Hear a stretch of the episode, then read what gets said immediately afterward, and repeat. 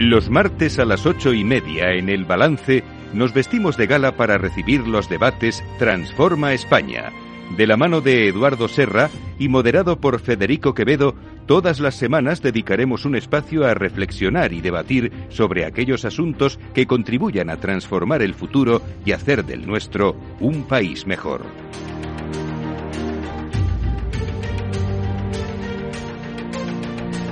Eduardo Serra, buenas noches. Buenas noches, Federico. Un martes más en nuestros debates Transforma España. Hoy vamos a hablar de la democracia. ¿Me dejas que le presente? Claro. Vale, lo vamos a hacer de la mano de un ilustre. Porque hoy nos acompaña Manuel Aragón Reyes, que es catedrático de Derecho Constitucional, magistrado emérito del Tribunal Constitucional, ha sido director del Centro de Estudios Constitucionales y miembro del Consejo de Estado y miembro del Colegio Libre de Méritos. Y a ver qué libro es ese que nos está pasando por aquí, Reyes. Eh, este es el libro de don Manuel.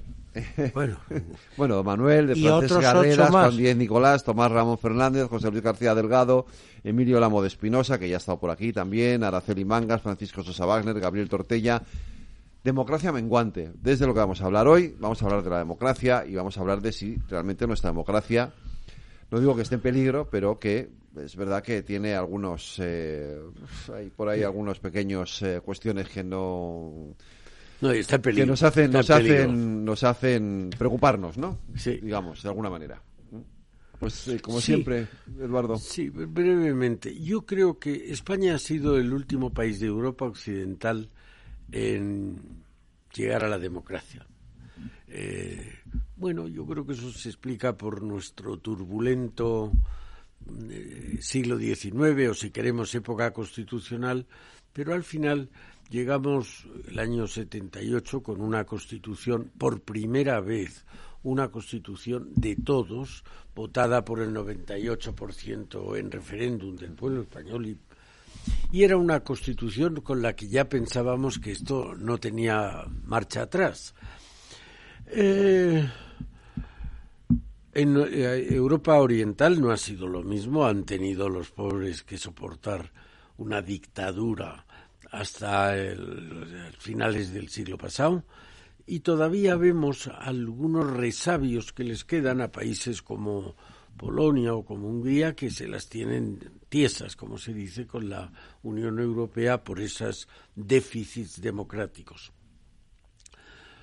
Si hemos sido los últimos en llegar, estoy seguro que no seremos los primeros en abandonarla.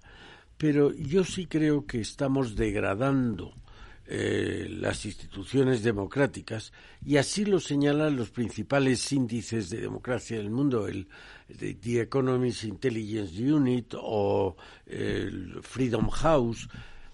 Y nosotros, aunque seguimos siendo democracias de las buenas, pero vamos bajando en los rankings. Entonces, eh, el Colegio Libre de Méritos, coordinado un grupo de, ilustres catedráticos coordinados por Manuel Aragón, ha escrito un libro que he disfrutado leyendo que se llama Democracia Menguante. Es decir, poco a poco, como cuando la luna va perdiendo eh, segmentos, pues la democracia va perdiendo algunas características y no creer- querríamos que eso llegue a más. Yo creo que la democracia es un sistema con todos los defectos que se quiera. eh, Churchill decía que era el peor sistema político con excepción de los demás, pero procura dos cosas. Primero, libertad para los ciudadanos y segundo, responsabilidad en los gobiernos, para los gobiernos. Con ello, se- ese, ese doble objetivo se amortigua esa eterna eh, polémica entre los que gobiernan y los gobernados. Polémica que viene de hace miles de años, no se puede decir que sea de cientos de años. Yo querría hoy, con el profesor Aragón, el ver qué elementos ve él en peligro, ve el libro en peligro de la democracia. Elecciones libres y periódicas y vigiladas, aquí las tenemos por las juntas electorales, eh, vemos el tener medios de comunicación independientes y libres, la separación de poderes legislativo, ejecutivo y sobre todo el judicial. Hay una cosa que no se suele subrayar mucho y es que tanto el Poder Ejecutivo como el Legislativo lo ocupa la llamada clase política, mientras que el Poder Judicial, que no son 20 ni 350, sino que son miles de jueces, es un poder que no detenta la clase política y por tanto un poder cuya independencia hay que salvaguardar con rigor, yo creo que. Y yo creo que eh, como esa eh, separación de poderes, también un gobierno democrático debe respetar centros que pertenecen a no clase política. La Comisión Nacional del Mercado de Valores y de la Competencia. Eh, infinidades, el Centro de Investigaciones eh, Sociológicas, la Fiscalía, aunque ahí las leyes son menos explícitas, la Fiscalía General del Estado. Yo creo que otra característica es el respeto a la ley, lo que llaman el Estado de Derecho, el que se cumpla la ley por encima de todo, y en el caso de la Constitución, por encima del legislativo, la existencia de una Constitución o la igualdad ante la ley. Esos cinco elementos que seguro que no es exhaustivo, pero yo creo que sobre eso podríamos hablar para ver hacer un análisis de, de, nuestro sistema democrático y ver si efectivamente está menguando o se está degradando. Don Manuel, está menguando, se está degradando. Es eh, irme al es casi hacer un spoiler del libro, pero. Buenas tardes, Buenas primero. Tardes. Y también eh, que me siento muy contento de acompañar en este acto a mi buen amigo Eduardo Serra, quien admiro desde hace mucho tiempo. Dicho eso, comencemos por el libro y ahora vamos después a los. El libro lo pensamos, pues. Eh, la primavera de, 2022, más o menos, eh, y lo llevamos a cabo con gran rapidez. Eh, un conjunto de ocho amigos que nos conocemos porque formamos parte del consejo eh, académico del, Colegio Libre de Mérito. Yo propuse la idea y los ocho restantes dijeron que por supuesto que íbamos a hacer eso y me pidieron que yo lo coordinara Mm, bueno, pues por supuesto que lo coordiné y lo sacamos con mucha brevedad. Se hicieron los trabajos, sacamos en octubre, no, lo terminamos en octubre, salió a primeros del año 2023 y, y ahí está. Y su título, España, dos puntos, democracia menguante, es muy expresivo de lo que en el libro se dice. Se hace un análisis de nuestros problemas, políticos, jurídicos, sociales, económicos, porque esto, puesto que en el equipo hay sociólogos, Juan Díaz Nicolás y, Emilio Lamo, hay eh, eh, economistas. como Gabriel Tortella y los demás somos juristas de Derecho Público, Araceli Mangas de Derecho Internacional, eh, Tomás Ramón Fernández y Paco Sosa de Derecho Administrativo, Francés de Carrera de Derecho Constitucional y, en fin, teníamos una visión, diremos, pluridisciplinar del asunto. ¿Cuál es lo que en ese libro hemos detectado? Y después les diré qué ha empeorado desde que el libro lo sacamos. en, el, en el libro detectábamos mm, varios problemas algunos que vienen manifestándose desde hacía ya años, porque las cosas no surgen de la noche a la mañana. Las desgracias tampoco, salvo accidentes. Entonces. Esos son inevitables. Eh, eso es. Eh, entonces, desde hacía tiempo mm, se había experimentado en España un mal funcionamiento de los partidos políticos, la introducción de las primarias, en lugar de fortalecer la democracia interna, lo que hizo es destruirla para dar lugar a un cesarismo democrático, una democracia plebiscitaria, que es todo lo contrario del tipo de democracia que nuestra Constitución ha previsto. Los partidos, los dos grandes partidos sobre todo, intentaron y de hecho en parte consiguieron colonizar a muchas instituciones públicas que no están en el juego, no deben estar en el juego político. Y así se hizo eh, durante muchos años el reparto por cuotas de los miembros del Consejo General de Poder Judicial, de los miembros del Tribunal Constitucional. De tal manera que era común en la prensa oír mm, tal magistrado del tribunal o tal vocal del Consejo es ha sido designado por el PSOE o por el PP. Es decir, los tres quintos necesarios en las cámaras para ello era una simple cobertura de decisiones libres que adoptaban respecto de la cuota que le correspondía cada uno de los partidos y que públicamente decían que no se pondrían vetos mutuos. Con lo cual, en el fondo, mm, la cosa estaba muy perturbada. Y eso dotaba no necesariamente de una falta de independencia real a esas instituciones, pero sí de una apariencia de imparcialidad. Y eso para las instituciones judiciales o parajudiciales es tremendo. Es cierto que la judicatura, judicatura ordinaria, encabezada por el Tribunal Supremo, ha estado más al margen de esto, pese a que los magistrados del Tribunal Supremo, los, presidentes de los tribunales superiores de justicia, eran designados por un consejo constituido por reparto de cuotas, pero mm, no se había llegado a extremo. Máxime cuando el propio Tribunal Tercero, la Sala Tribunal Supremo, la Sala Tercera, había anulado algunos nombramientos por no reunir los requisitos correspondientes teníamos pues un poder judicial y lo tenemos que es no está politizado y que es técnicamente solvente y por tanto independiente de la política. Pero las demás instituciones se han ido, se fueron poco a poco colonizando. Si eso lo unimos un sistema electoral de listas cerradas y bloqueadas donde efectivamente el dueño del partido, sobre todo si ha habido primarias, es el dueño de las listas, pues entonces efectivamente se origina un parlamento donde la disciplina de partido es absoluta.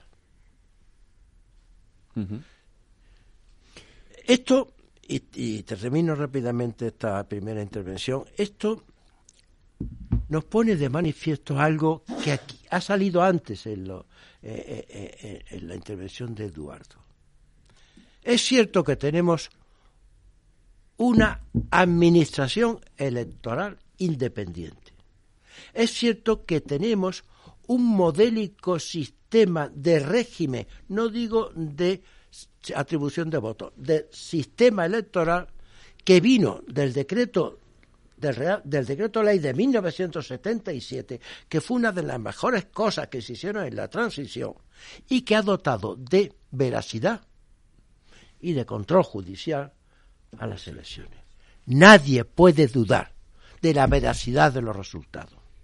Eso es estupendo, pero a veces nos olvidamos que la democracia no es solo elecciones. No es solo votar. No es solo votar. La democracia no es solo una democracia procedimental, donde el procedimiento esté bien regulado, sea veraz y donde la mayoría pueda aprobar leyes. No. La democracia constitucional no es exactamente eso, es una democracia representativa. Es eso, pero algo más importante aún. Y es que ningún poder del Estado es absoluto. El Parlamento no es omnímodo, el Parlamento no es soberano y la mayoría parlamentaria tampoco. Para eso está o debe estar el Tribunal Constitucional, para controlar al legislador. Me, interesa mucho esto que acabas de decir, eh, porque hoy, en el debate parlamentario que se ha producido sobre la ley de amnistía en el Congreso de los Diputados, ha habido algún portavoz parlamentario que ha hecho valer la soberanía, la soberanía del Parlamento frente al Poder Judicial. Sí, pero eso es, eso es, utilicemos una palabra mm, religiosa, es un sacrilegio decir eso. No hay soberanía en el Parlamento. El único país donde el Parlamento era soberano es el Reino Unido. Pero tenía constitución. Y hoy ya hasta el Tribunal Supremo, ese nuevo Tribunal Supremo que crearon, desgajado de la Cámara de los Lores, ha anulado decisiones parlamentarias. Pero en España, en estados con constitución escrita, con constituciones modernas, democráticas, el Parlamento no es soberano, está subordinado a la Constitución, no puede hacer lo que quiera. Por eso, el Tribunal Constitucional tiene como una de sus competencias, controlar la constitucionalidad de las leyes, es decir, controlar al propio Parlamento y a la propia mayoría parlamentaria. Es muy interesante esto, muy interesante y muy importante recordarlo, efectivamente. Es verdad, pero se ha repetido, no es la primera vez. No, no es la primera vez. Sí, pero es que hoy era, hoy era muy... Eh, claro, era la ley de amnistía. no, es que como esto es el Parlamento, lo que hagamos nosotros aquí va a misa. No, no, perdón, eh, no eh, es así. Pero por ahí, y, termino ya porque tienes que hablar tú. Por ahí quería yo seguir. Nuestro sistema constitucional se ha ido erosionando con el paso del tiempo, no solo por lo que antes dije acerca de los partidos, la colonización, sino también porque la Constitución se ha ignorado. A veces hay quien piensa, ahora que se cumplen 45 años de la Constitución, hay quien piensa, es que la Constitución es muy defectuosa. No, no, la Constitución no es muy defectuosa. Algún día habrá que reformar alguna parte, pero nuestra Constitución vale perfectamente. El problema es que no se aplica debidamente. El problema es que, diciendo la Constitución que el Parlamento no es soberano, el Parlamento se atreve y sus líderes a atribuirse la condición de soberano diciendo la Constitución que los españoles son iguales ante la ley, puede haber una ley que nos haga desiguales. Diciendo la Constitución que los españoles son libres, puede haber una ley que quiera controlarnos. De hecho, intentos ha habido y está habiendo de todo eso. Y esa es la perversión de la democracia, la erosión de la democracia, la erosión de las instituciones que hacen que si no se adoptan medidas con cierta urgencia y con convicción por parte de los agentes políticos principales, puede ocurrir que la democracia perezca. Hoy las democracias no suelen morir por su toma al asalto, mediante la fuerza. Las democracias suelen morir por su erosión interna, por la deslealtad con la Constitución de los propios poderes del Estado. Y ese es el riesgo ahora mismo. Tú hablabas de peligro, bueno, estamos riesgo que nuestra democracia está corriendo, a mi juicio, sin duda en cuna. En el libro lo ponemos de manifiesto, pero es que lo que ha ocurrido después del libro viene a aclarar que aquello que en el libro ya se apunta como unos problemas que deben resolverse se han agravado extraordinariamente después de que el libro hubiera aparecido.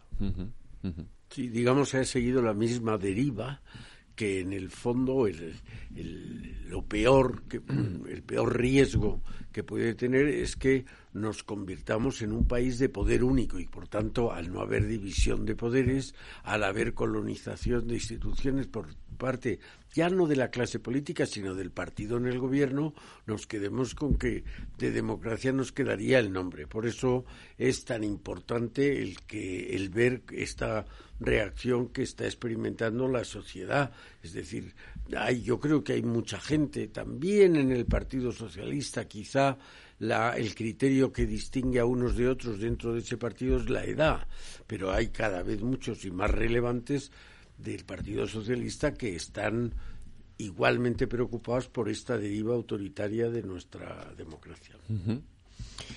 Em, seguimos con el libro, decir, eh, porque, porque decir, quiero ir viendo cuáles son los, eh, los distintos. Eh, hemos hablado de, de, la soberanía del Parlamento, pero hay otras cuestiones, el tema del Poder Judicial, etcétera, que también está, que ahora mismo, digamos, están en una, en una, situación de riesgo, ¿no? De, relativo. Bueno, yo creo que la situación que hay donde los enemigos del sistema, los enemigos de la Constitución y los enemigos de España, si España se equipara con la integridad territorial que nuestra Constitución defiende ni más ni menos que como base de la soberanía nacional, eh, están socavando esa mm, pureza de la democracia. Se pueden eh, poner muchos ejemplos. La ley de amnistía va, al decir de todos los especialistas o de casi todos, va en contra de la igualdad ante la ley, que es un principio esencial de nuestra Constitución. la, el referéndum exigido por las minorías independentistas de autodeterminación va contra la integridad territorial. Bueno, estos son los temas más importantes. Y yo creo que la Constitución había previsto un sistema más o menos difícil, pero ha previsto un sistema de reforma.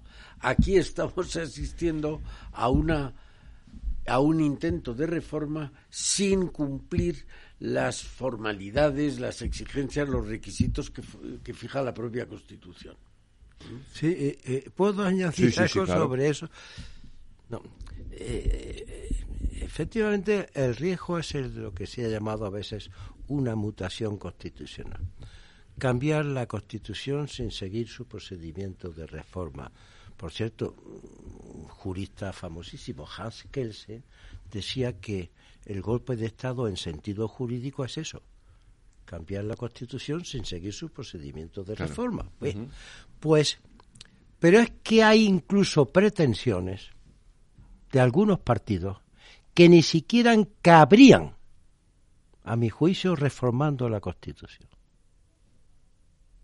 Es decir, nosotros tenemos un sistema muy agravado, el 168, para reformar las partes nucleares de la Constitución. Pero eso no quiere decir, aunque el Tribunal Constitucional del que he formado parte durante nueve años lo ha, dicho más de una vez, que en España la democracia no es militante, porque todas, todas las pretensiones políticas de cualquier tipo, de cualquier ideología, podían obtenerse siguiendo el procedimiento de reforma previsto en la Constitución. Eso conceptualmente no puede ser así. ¿Por qué? ¿Por qué? Porque la Constitución no es una mera forma. La Constitución es forma con un contenido preciso.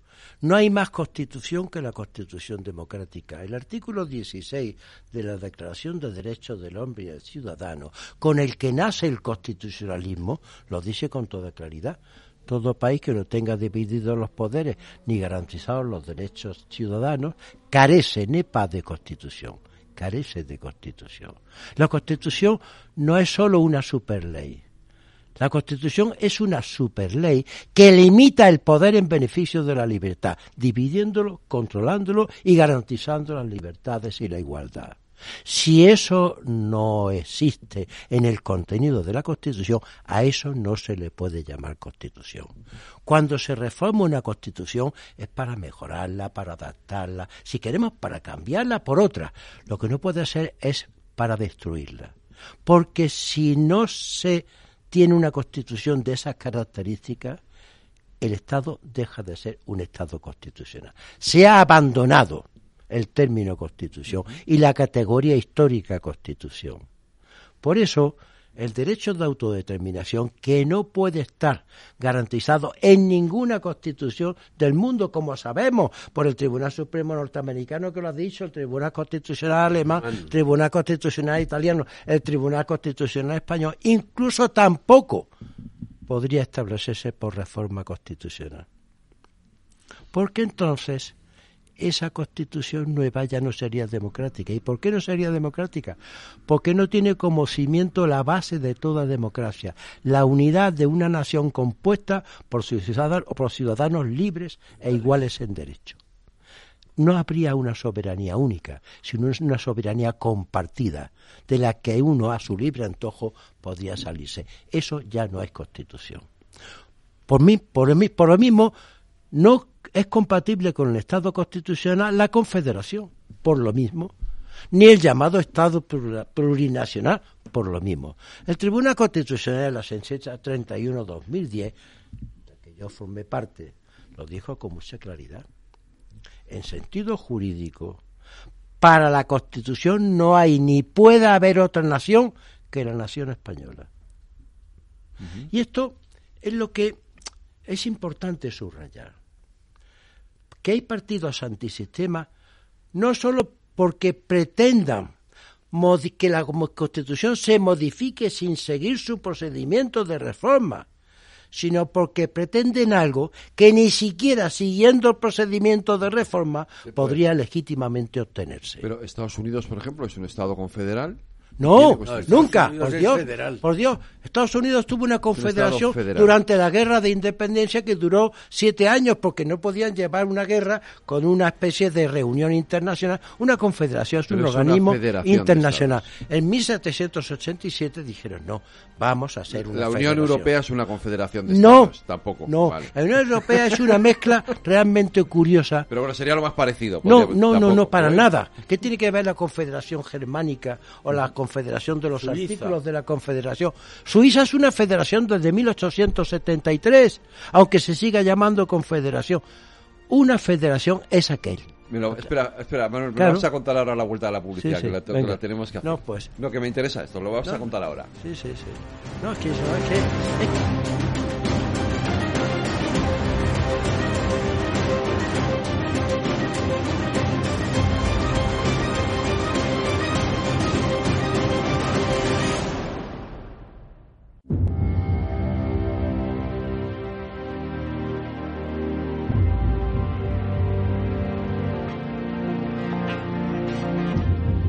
Transforma España.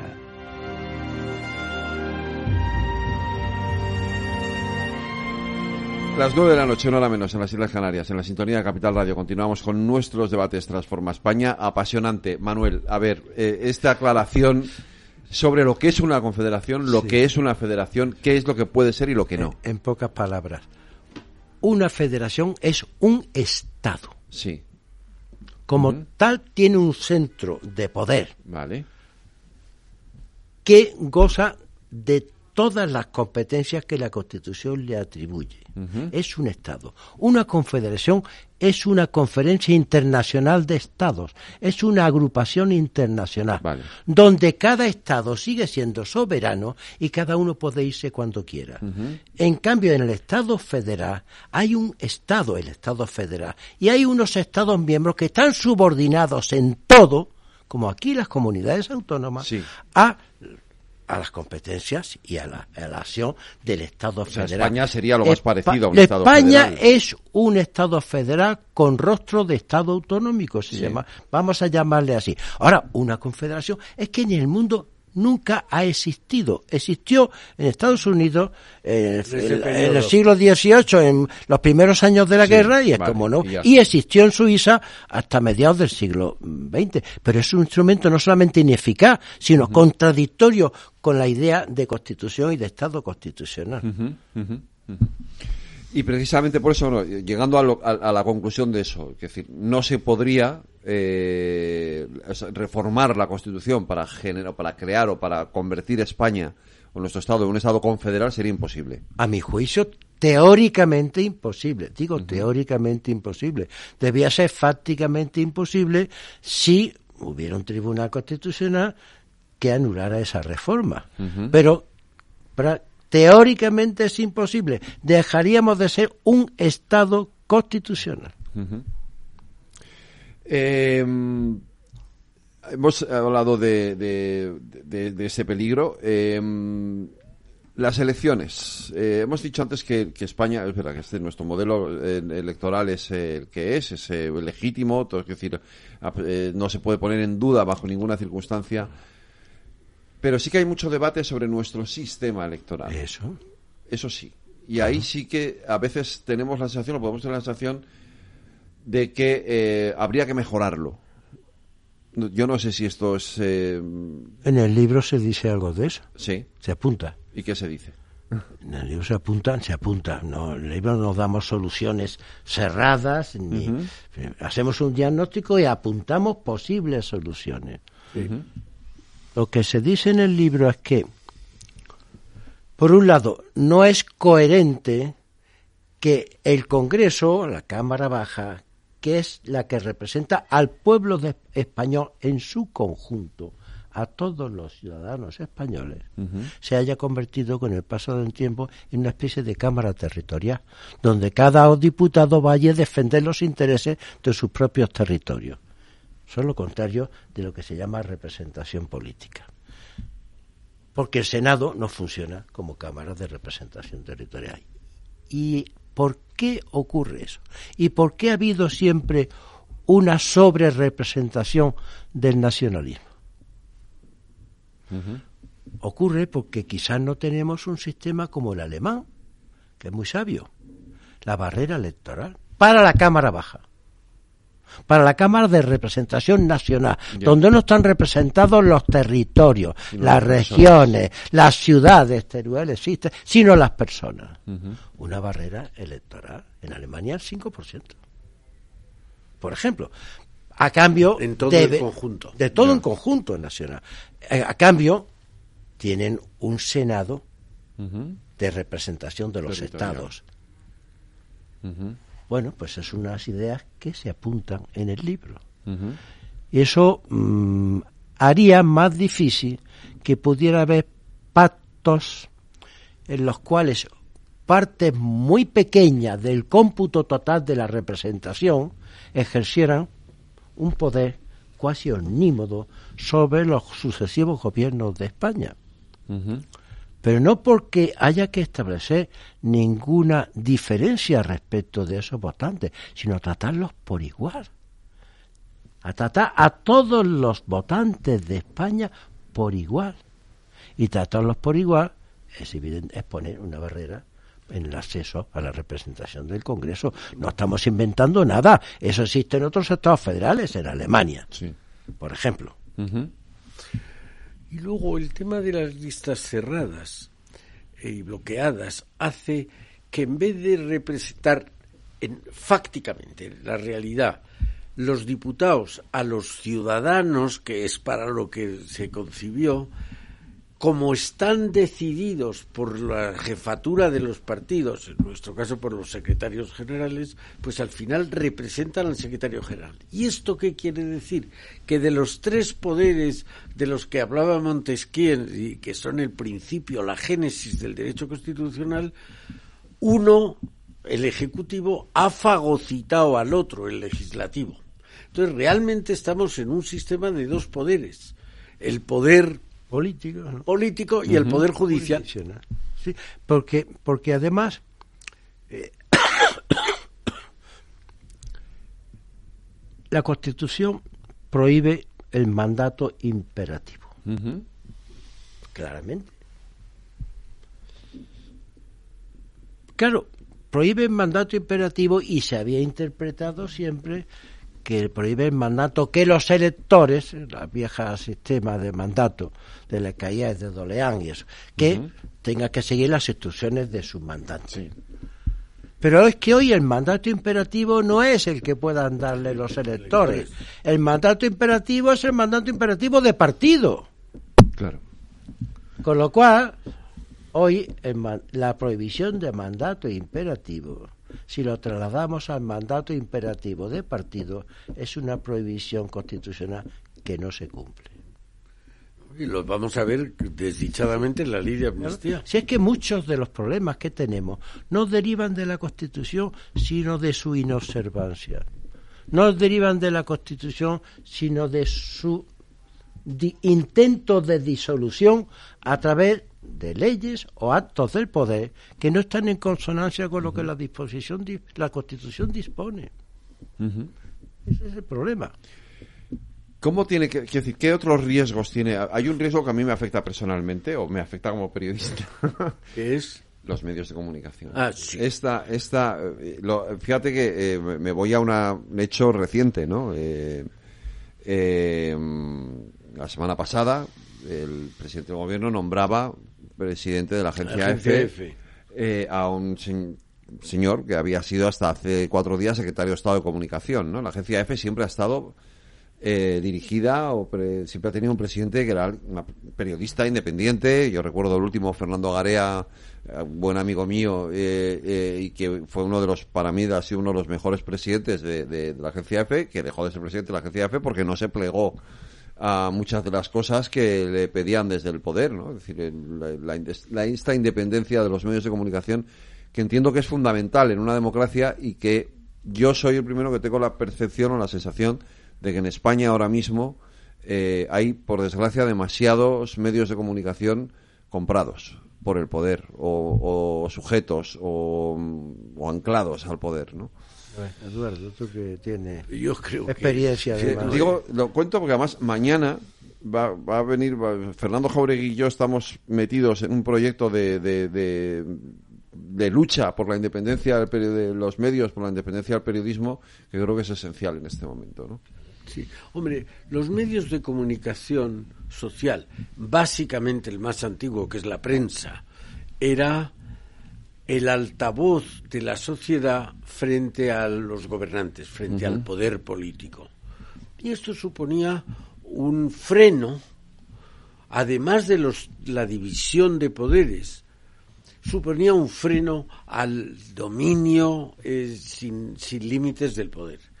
Entonces, eh, ahora ya existe la radio, además de la prensa, la radio, la televisión, ahora las redes sociales, y estamos pasando una crisis que la tecnología ha llevado a una crisis económica a la mayoría de los medios de comunicación.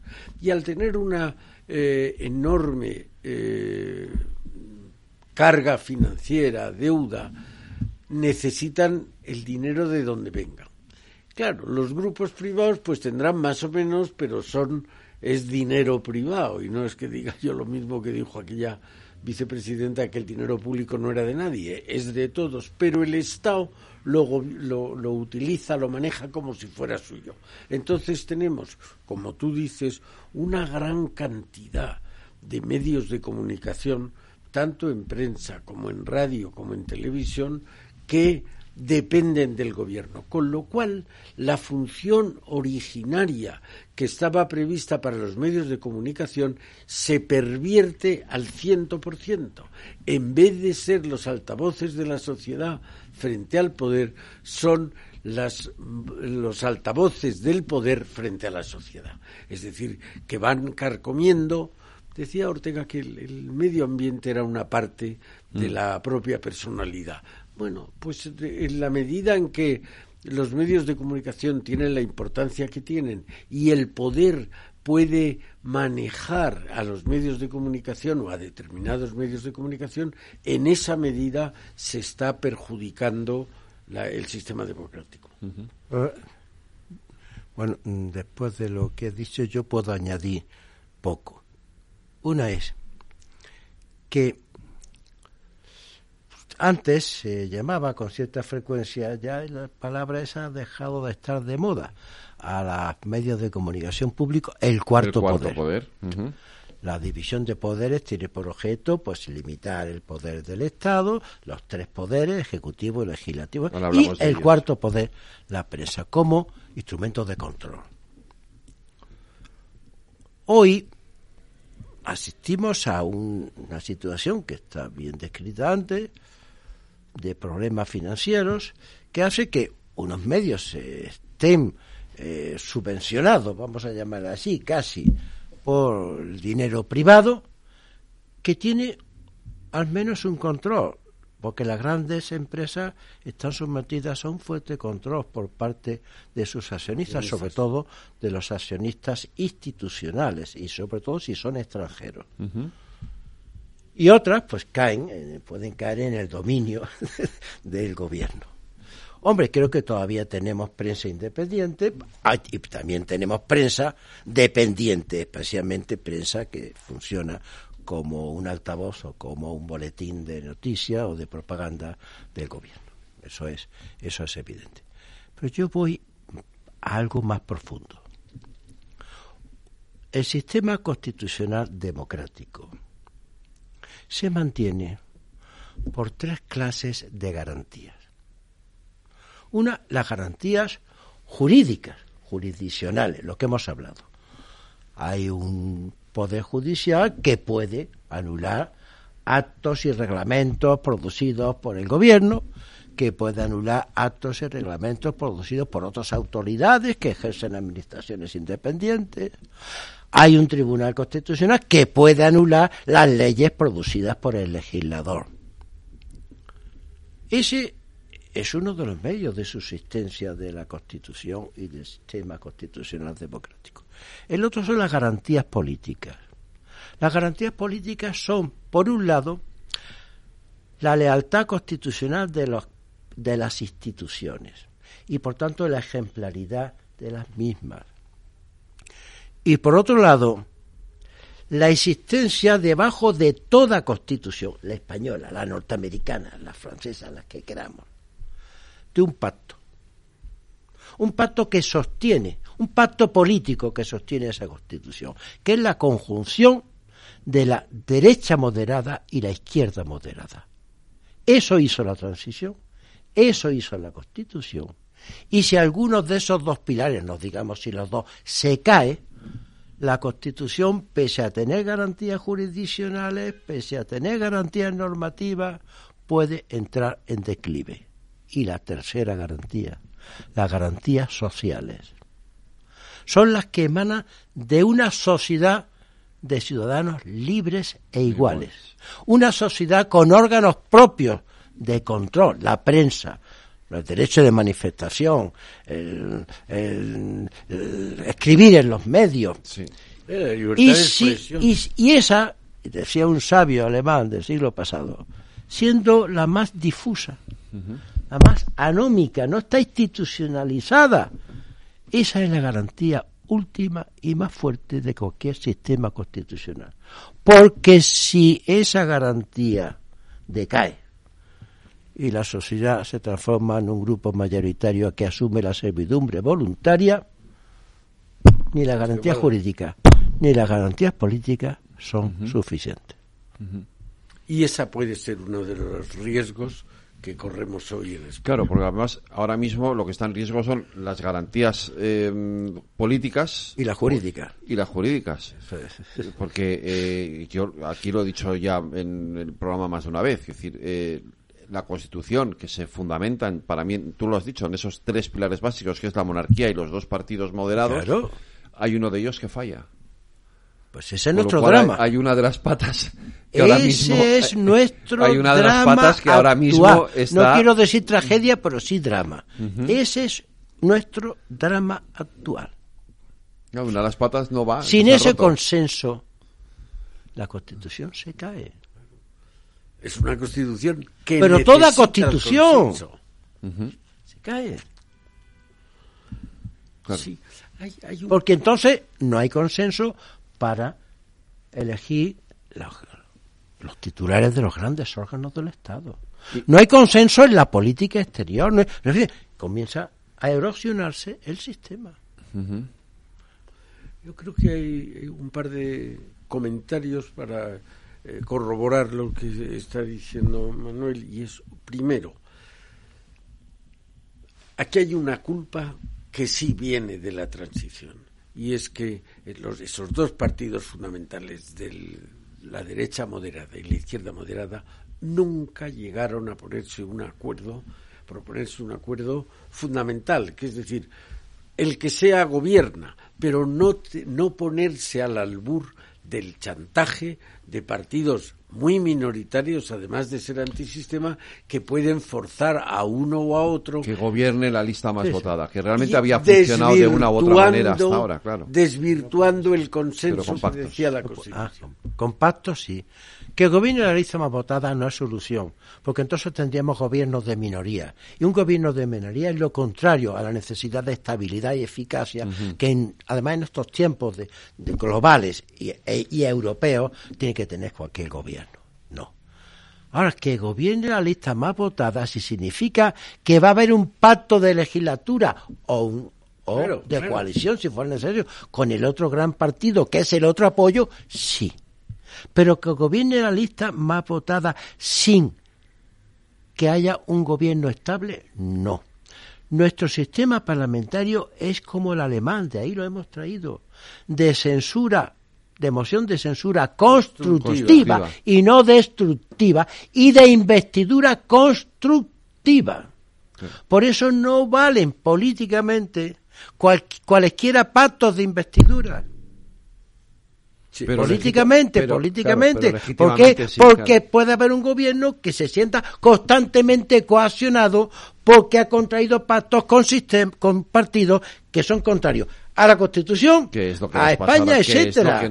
si es que no hemos comprendido que nuestro régimen parlamentario es el modelo alemán, es decir, y lo hemos traído de allí, un régimen de moción de censura constructiva y de investidura constructiva. Para que siempre hubiera un gobierno eh, estable. ¿no? Yo creo que ese era el primer comentario. El segundo comentario es que yo creo que además de esa falta de pacto entre los dos partidos mayoritarios, moderados y de gobierno, el segundo comentario es que yo creo que no le hemos dado a nuestra Constitución, eh, diría en lenguaje eh, coloquial, no le hemos dado tuétano yo siempre pongo el mismo ejemplo. Cuando te casas, te miran bien la iglesia o el Estado, que, que no haya vicios del consentimiento. Si tú dices que sí quieres casarte por error, por miedo, por violencia o por intimidación, no vale.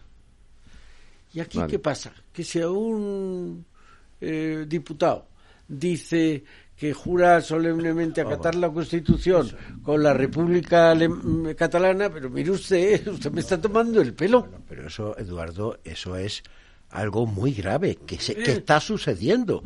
La primera vez que se añadió al el reglamento de la Cámara, del Congreso y el del Senado igual dice, el parlamentario responderá simplemente si juro o si prometo. Bien. Primer momento cuando cuando llegaron al Congreso y al, Congreso eh, eh, representantes de Ribatasuna, en que se añadió por, imperativo, legal, los presidentes entonces del Congreso y del Senado, Félix Pong y Juan José Laborda, no dieron posesión de su cargo por no haber cumplido exactamente la fórmula de juramento promesa. Fueron al Tribunal Constitucional esos parlamentarios y en dos sentencias el Tribunal dijo que, bueno, como todas las obligaciones jurídicas son por imperativo legal, ese añadido no desvirtuaba el sí juro o sí prometo. Pero, aclaró, no serían nunca constitucionales añadir frases que por su mm, eh, falta de claridad, por su pudieran poner en duda la fehaciencia del su juro si prometo. Pues bien, en la última legislatura, la presidenta de la Cámara de entonces, cuando se hicieron esas promesas, juro por la República Catalana, juro por los pueblos indígenas y por todos los demás, que venía a contradecir absolutamente el acatamiento de la Constitución, ¿qué dijo? Frente a una, una llamada de atención que hizo, una, que hizo el representante del PP. No, no, han adquirido válidamente la condición de diputado de acuerdo con la doctrina del Tribunal Constitucional. Eso era mentira. Y ahora el Tribunal Constitucional, que ha tenido la ocasión de entrar de lleno, ha eludido ese asunto en un una reciente sentencia, cuando ese asunto era el problema principal que se le había planteado. Eso, eso, eso. Es que, por eso digo que lo que hay que es cumplir la Constitución, pero no incumplirla. Yo creo que ese es un elemento fundamental, el decir, también eh, roza con eso lo que tú llamabas antes la lealtad constitucional. Oiga, yo soy leal, yo digo que le voy a hacer esto y lo hace uno. Si lo, dices que lo haces y luego no lo haces, eres desleal. Y eso está pasando mucho eh, y desde hace, desdichadamente, desde hace tiempo con la Constitución. ¿Qué deberíamos hacer? Ay, por Dios. debería... Bueno, algunos no callarnos. Yo no me callo. Yo estoy bueno, yo, escribo sobre estas cosas. No solamente está ese libro, yo he aparecido en la prensa cuando he querido que algo es muy importante, si no, no, me gusta, pero sé, dos veces, la amnistía primero. de los primeros. Primero en agosto y después hace poco tiempo, ya la concreta amnistía esta que se ha presentado, ¿no? Y en otras ocasiones. Uno, no callarnos. Como ciudadano, hombre, pues mm, no aceptar la servidumbre voluntaria. Es decir, somos libres e iguales y por tanto la garantía última del funcionamiento del sistema está en nosotros y tenemos los derechos de reunión, de manifestación y de libre expresión para formularlo. Para eso está o debe estar al menos alguna prensa que, aún sea independiente. ¿Qué más podemos hacer? Pues tener esperanza en que las, las instituciones judiciales, tanto internas como externas, las instituciones europeas puedan poner coto a determinados desmanes que se están produciendo. Pero lo que no debemos hacer nunca es dormirnos. Me voy a, me voy a calzar un latinajo. Como soy profesor, hay un precioso axioma de derecho romano que dice vigilantibus non durmientibus jura succurrum traducido, vigilando y no durmiéndose, se defienden y protegen los derechos. Una sociedad despierta, vigilante de sus libertades. Eso es lo que necesitamos. Cuento una anécdota y ya termino. Lo malo de los profesores es eso. le, decía un día, según cuenta Bartolomé Cosío en, su memoria, eh, eh, le decía un día don Joaquín Costa a don Francisco Ginés de los Ríos hablando del problema de España. Don Joaquín, se hablaban de usted, eran íntimos amigos. Don Francisco, España lo que necesita es un hombre, el cirujano de hierro, ¿no? Un hombre que nos saque de esta postración. Y dice don Francisco, no, no, no, no, no, don Joaquín, no. España no necesita un hombre. España lo que necesita es un pueblo. Claro, pero yo, yo, yo, le, yo, le yo decía, le decía antes a Edu Castillo en el programa anterior que me había preguntado por este tema de la amnistía, le he dicho, digo, me decía, claro, ya lo hemos asumido como ya como algo, lo hemos interiorizado como si fuera ya lo más normal y no pasa nada. Y yo me quedo así digo, bueno, cuidado, relativamente. A lo, a lo mejor el hecho del perdón en sí, pues eh, ya hemos dicho, bueno, esto es inevitable, va a pasar. Pero hay una cuestión que yo creo que, que, a la mayoría de la gente sí le, sí, le, sí, le, sí le importa y sí le afecta, que es el tema de la igualdad ante la ley. El sentir que con esta ley se pierde uno de los principales derechos que se reconocen en la Constitución, que es la igualdad ante la ley. Y eso yo creo que la gente sí lo tiene muy, ya lo tiene muy metido en, el, su cerebro. ¿eh? De, hecho, eh, gente como Manuel eh, escriben dicen su opinión sincera e independiente. Pero yo creo que es que hay muchos sectores de la vida nacional que están en la medida de sus posibilidades saliendo. Ejerciendo, sí. O sea, los cuerpos... La sociedad civil se ha movilizado. con asociaciones de abogados del Estado, asociaciones de los fiscales, asociaciones de jueces, todos han salido públicamente, la sala de gobierno del Tribunal Supremo, el Consejo General del Poder Judicial, mm. se están enviando cartas a Europa, reclamaciones a Europa. No, se está moviendo, digamos, el mundo profesional del derecho. Grandes despachos, grandes, despachos, cosa asombrosa, ¿verdad? Se han puesto de acuerdo para emitir juicios muy críticos sobre eso. Sí, no, yo creo por eso digo que y es por esto, es porque dices, oye, eh, eh, eh, que a mí al final que, que Menganito esté o no esté en la cárcel me da igual, que lo que me preocupa es que mi igualdad ante la ley está en peligro en este momento. Entonces, y, luego también ha, habido o está habiendo unas manifestaciones muy nutridas, muy mayoritarias, en contra de determinadas medidas del gobierno. Esto ha existido más veces. Recuerdo cuando el asesinato de Miguel Ángel Blanco bueno, existió. pero visto muchas después. Ahora yo es la primera vez que veo una reacción. Sí, sí.